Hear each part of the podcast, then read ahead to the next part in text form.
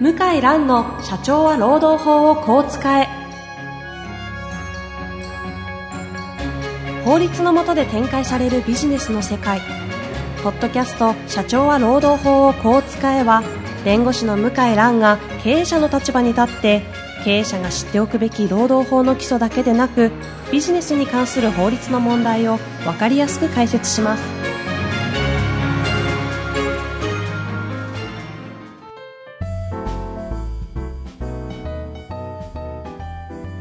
こんにちは、遠藤和樹です。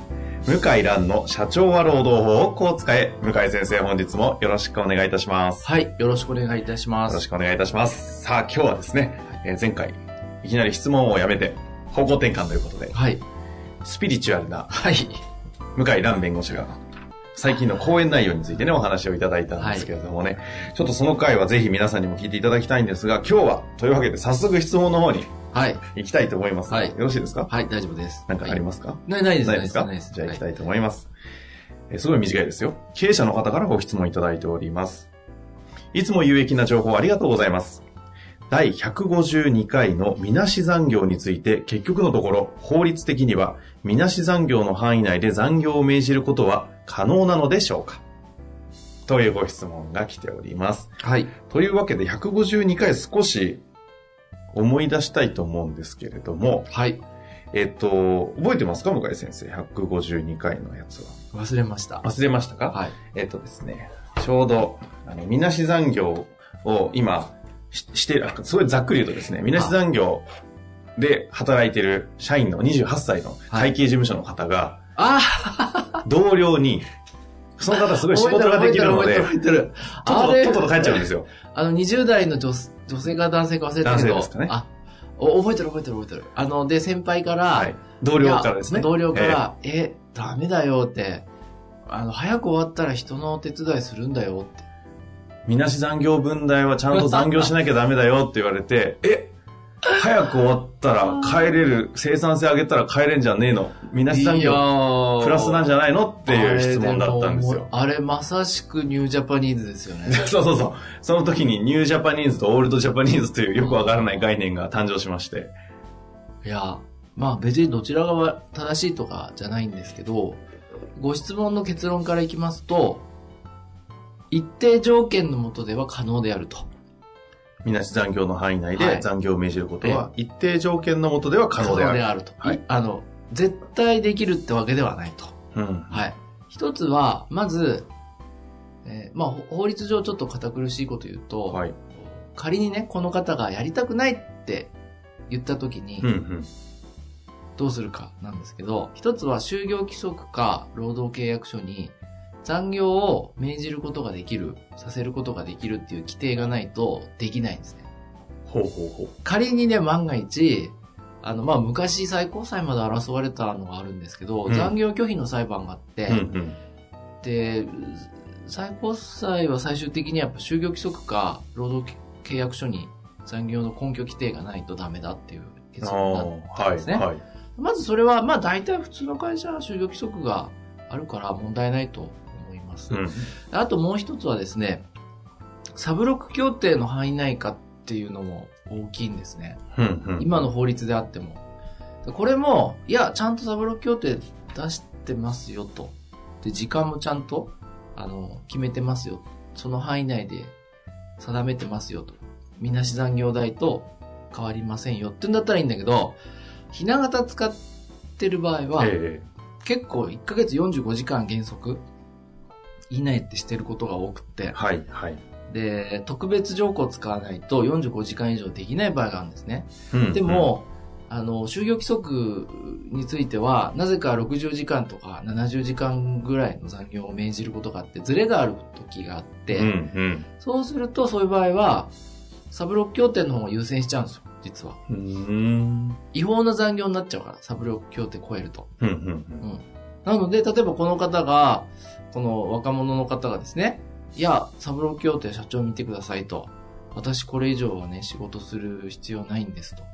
言われると、その通りですよね。うん。ああ。あとは、えー大企業が2020年4月1日、中小企業は2021年4月1日から、罰則付きの残業時間の上限制度っていうのが始まるんですね。うんうん。そうすると、その範囲でしか残業は命令できないので、拒否されたら終わりなんですね。例えば1ヶ月45時間以内を1年のうち6ヶ月、うとどめないといけない。はいはい。 45時間以内に、1年のうち半年は45時間以内にしないといけないっていう規制があるんですけど、うんうん。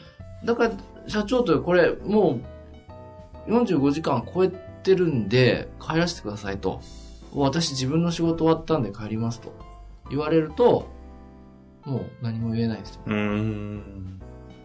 で、あともう一つが、あの、これはあんまり今は争われてないんですけど、昔昭和の時代は、あの、例えば、なんだったかな。まあ、会社と揉め事っていうか、労使紛争が激しい時は、うんうん。いろんな理由つけて残業拒否してたんですよね。ねあの、なんだと、ちょっと忘れちゃったんですけど、例えばまあ、プライベートの事情がある、そそんな理由じゃなかったかな、ちょっと忘れましたけど、たまあ、例えばまあ、今日は、あの、彼女と食事に行くんでとか、あるじゃないですか、よくはいはい。子供と、子供がお風呂入れないといけないえとえか、あるじゃないですか。お迎えに行ってとか。あれ、本当に、ん私の、 まあ、段階ジュニア世代ぐらいは、うんうん。あんなこと言えなかったけど、最近言う人いる、結構いるらしいんですよね。もう私はい言うの普通世代。です、ですよね。ですねあの、だんだん遠藤さんぐらいから、自分、いや、今日は何とかがあるんでとか、今日はこれこれ、あの、奥さんとこれこれがあるんでとか。この間久々にあの、大企業時代のあ、同期にああったんですけどえ、あの、なんだ、会話が、今日は、あの、僕がお迎え、あの子供のお迎え当番だからとかっていうのが普通にみんな言ってたので、だかあらあ。そうなると、もう会社、文化それですよね、きっと。そうです。だから多分そんな空気だと思いますけそどうね。なると、いや、ちょっと待てと。緊急の仕事だよと。で、ちゃんと法律うちも守ってるし、就業規則もあるよって。なんでできないのと。これできないと困るよと。これ、業務命令違反として扱うよって仮にね、こう揉めたとするじゃないですか。はいはい。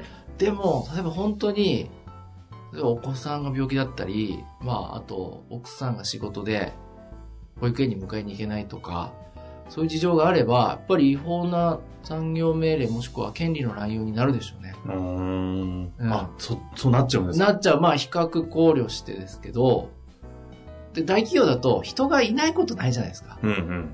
で感情的になってお前やれお前やれって言ってるけど、冷静になれば、じゃあ、お客さんに頼んだり、延期したり、他の人に手伝ってもらったり、ゼロじゃないから、うん。大体こういう時はまあ、争われたら従業員側が勝つあので、でも私いずれね、そういう紛争が大きいんじゃないかなって予想していて、で今も実は起きつつあってあ。、えあの、例えば工場の中に労働組合あったりするじゃないですえ。か。うんあの、遠藤さんの古巣のとかもまあはあいる、あと思りうんでますけすど、ありましたよね。で、普通は、恩恵、労使協調路線で来てるじゃないですか。うんうん。で、昔みたいに思想的な対立もないし、ところがね、今違ってて、思想的な対立はないんだけど、残業時、残業のね、サブロック協定の、これ45時間多すぎるって。うん、はあ。 35とかにできないかとか、あの、結構拒否したり、ギリギリまでサインしてなかったり、増えてんですよ。あ、そうなんですか。で、そういう事例の特徴は、はいまはあ、いまた同じようなこと言って申し訳ないんですけど、え組合の委員長がね、20代の時が多い。20代から30代前半。あはあの、もう、ほら、ベテランの人もやりたくないから、ええ組合活動とか、あと興味のある若者が突然出現するんですね。え嘘。あ、ほんとほんと。え、わロこれ、ロな、ローソンな、のトップうん、をもう私のお客さんで、えっ、と、こういう問題抱えてるお客さん、お客さん3社あるから。 20代がやってるんやってんのです。そんな感じなんですか、今。そう、だって、もう全然僕の世代とかへー50代の人は、あの、えー、俺ちょっと勘弁してくださいよ、みたいな。なんだけど、あ、やりますっつって、ほっと手挙げて、いや委員長になっちゃうのよ。そうすると、こう、組合の委員長変わると、ガラッと変わるから。で、みんな、あの、例えば組合のその催し物とかなんとかも参加率低いじゃないですか。ええちょっとお任せになっちゃうんですよね。そうするとその委員長が、老基法が好きっていうか詳しい人とかだと、いや、これおかしいんじゃないですかと。これまず45割引はないでしょと。30、35からやりませんかとか。ええ。うーん30、35って工場で何かあった時に、もう全然生産量が変わっちゃうから、え、何売ってんだっていう話になって、相談だから3社ありますよ。継続的に。へ揉めませんけどね。揉めないけど、そういう主張が。要要はあの言葉あがるわけですね今までと違って、なんかこう日本語なんだけど、通じない。はいはいはい。いやいや、これね、あの、結構有料企業のお客さんですよ。はうあ。ん、あの、 逆にね、組合看板は若返ってんですよ。そうなんだ。うん。もうやらないから。上のそう、突然ね。瀬戸会長立候補ぐらいの勢いで出てきちゃうんですね。で、まあ、あれやっぱり組合って民主的な組織はいはのい選挙をやるから、ええええ候補者いなければ当然受かりますよね。で、終わりですよう。ーん。もう全然今までのしがらみとか全く通用しない。あ、そんな感じなんだ。あの、ちょっとだけお話戻すんですけども、はいえっと、みなし残業の範囲内で残業を命じると。はい。例えばですよ、みなし残業って、はい。一般的に45時間のみなし残業ってそうそうないですよね。なんか、どちょっとここ、ちょっと常識はわかんないんですけど、大体なんかこう20時間とかこう30なあいあぐらー、いそれはホワイトカラーはね。あその関ぐら係ないんだ。そいろいろれ、ですそよれだ大企業ですよ。それは。じゃあもう平気でみなし残業45時間とか全え然え、普通。中小企業多いですよ。なるほど、そっか。全然。20とかね、15っていうのは、やっぱり、まあ、ホワイトカラーの業務量が安定してたり、人もそれなりにいる職場ですよね。うーん。ううーん。ん。いや、そんなの少ないよね。だから事務職とかそんな感じじゃないですか。そのイメージかなと思ったんですけどい、やそうか、えーじゃあ本当に労働者側からすると、残業代がみなし残業を超えて払われることはないみたいな感覚の人はいっぱいいるわけですね。いっぱいいる。ああ、そういう感じか。そうそう。あ、あとは、え、差額払ってくれないと俺やらないですよっていうのはありますね。例えば15含まれるって言ったら本当に15計算して、社長すいませんと言いづらいんですけど、俺15超えちゃって、払ってくれるんですかとかね。それは、あ、いや、今まで言っちゃいけいない。やいや、あの、それ普通世代ですね、私。なんであ、今、僕らの世代はね、それ言っちゃい、それを言っちゃおしまいよっていじゃあこう。こでね、世代トークしても仕方ないですけど、でも、やっぱそうですか。それを言っちゃおしまいよっていうあるね。んだ。まあ我慢しないといけないのかなっていう、まあそういう時代だったんですけど、へやっぱり20代30代で今起きてる現象はそのニュージャパニーズの人の考えーが、うんうんその30代前半とか後半の人に伝染してるんですよ。ああ、下からどんどん侵食してってるんですね、そうそうそう。あの逆だと思うじゃないですか。普通うはんうん先輩の考えを後輩の人がこうしょそんなもんかなと思って真似する。違う。 20代今起きてんのはね逆だね。それは面白いですうね。ん。いやどんどんどんどんこう装飾してってるんですかあの考えがああお前言ってること正しいなみたいな。あある種若返ってるんですね。あもしくは、俺も言いたかったよ、みたいな、ねん。それ俺も思ってたよ、みたいな。後出しで。あ ーそれあるかもねう。ん。まあ、この話セミナーでやると全然受け悪いんですえけど。そうなんですかいや、だって嫌じゃないですか、こんな話聞くの怖いじゃないですか。あーそうね。あの、社労士の先生は受けますよ。うんでも、経営者管理職はなんかすごい顔して聞く。聞きたくない話を聞かされた感じですかうんね。昨日もすごい顔して聞かれたんだけど、本当だから、だから、あの、対策た考えない事 実と、として。ぶつかりますよって。あの、最終的にもう一度あの、まとめていきたいとは思うんですが、はい。そうすると、えっと、残業、みなし残業は、一応範囲内であれば命じることは、もちろん、あ、あもちろんというか、えっ、と、い一定の条件付きでできますと。その一つ質問なんですけど、はい。残みなし残業代払ってるのに、うん仮に就業規則とかにその残業を命じるっていう、その残業を命じるというその文言がなかった場合は、みなし残業代払ってるのにですよ、うん。命じることができないっていうことが起きうるんですかあ、理論上は全然起きます。あ理論上はそうなるんですかはい。だってみなし残業代払ってるんですよってこれ経営者の方なんで思いますよね。あ、ダメですね。ダメダメ。残業を命じることができるっていう文言はないとダメ。うん。ででもほら、拒否する人まだいないじゃないですか、はい、日本ではい。でもこれから出るな。もう、よ、もう、その空気をすごく感じます。え、だって残業代は、みなし残業代払ってるんですよ。いや、自分の時間っていう言葉が私よく聞くんですよ。うんうん。要するに自分の時間が私何より大切なんですとあか、あ。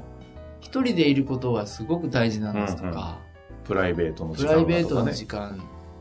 だこれ、まあ、ううちの勤務弁護士の人もみんなちらっと言いますけど、だからお金より自分の時間なんですよ。うん。うん。うん。だから、残業代払うよ、いいじゃん、みたいなノリは、え、何言ってんのって言われる可能性があるんですよ。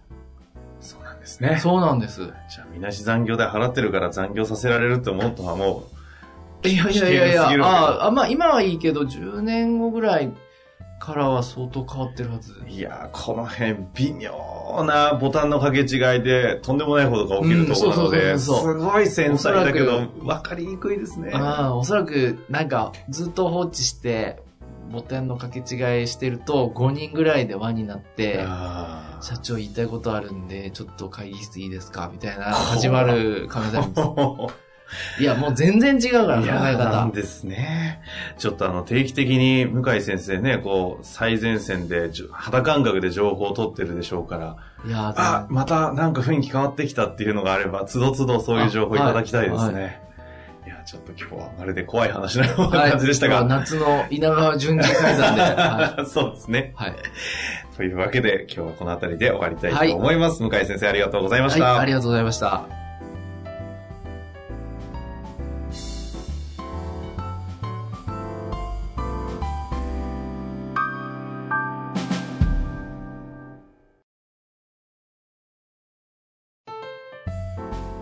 本日の番組はいかがでしたか番組では向井蘭への質問を受け付けております。ウェブ検索で向井ロームネットと入力し、検索結果に出てくるオフィシャルウェブサイトにアクセス。その中のポッドキャストのバナーから質問フォームにご入力ください。たくさんのご応募お待ちしております。